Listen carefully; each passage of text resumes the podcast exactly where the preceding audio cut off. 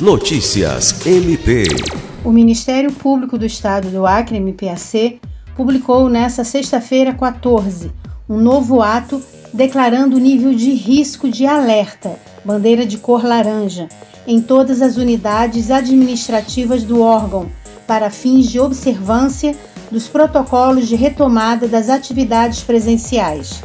No ato, as medidas adotadas visam conter a transmissão da Covid-19 nas unidades do MPAC de todo o estado.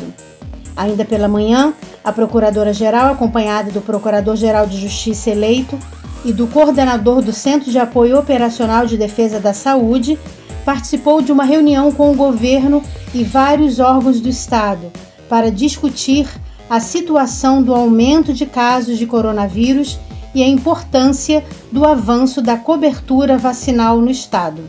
Lucimar Gomes, para a Agência de Notícias do Ministério Público do Estado do Acre.